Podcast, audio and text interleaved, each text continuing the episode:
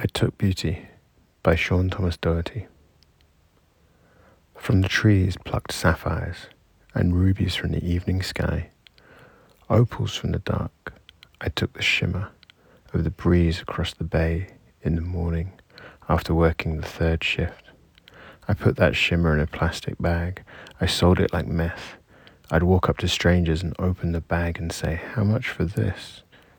I mixed it into the soup that was not sorrow here, eat, I said to my sick wife when soup was all she could endure.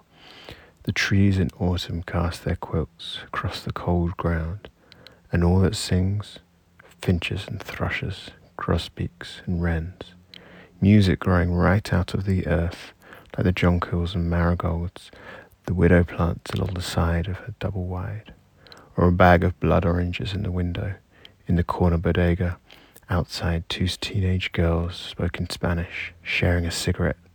I took their dark eyed, languorous youth.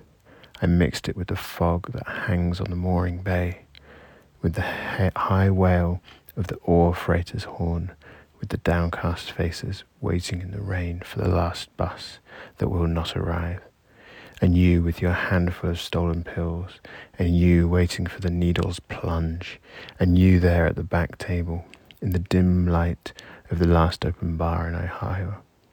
I see you too. Here, open this bag, I say.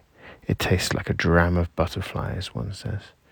It sounds, another says, scrunching his face like the emptiness of streets, full of wind rustled receipts.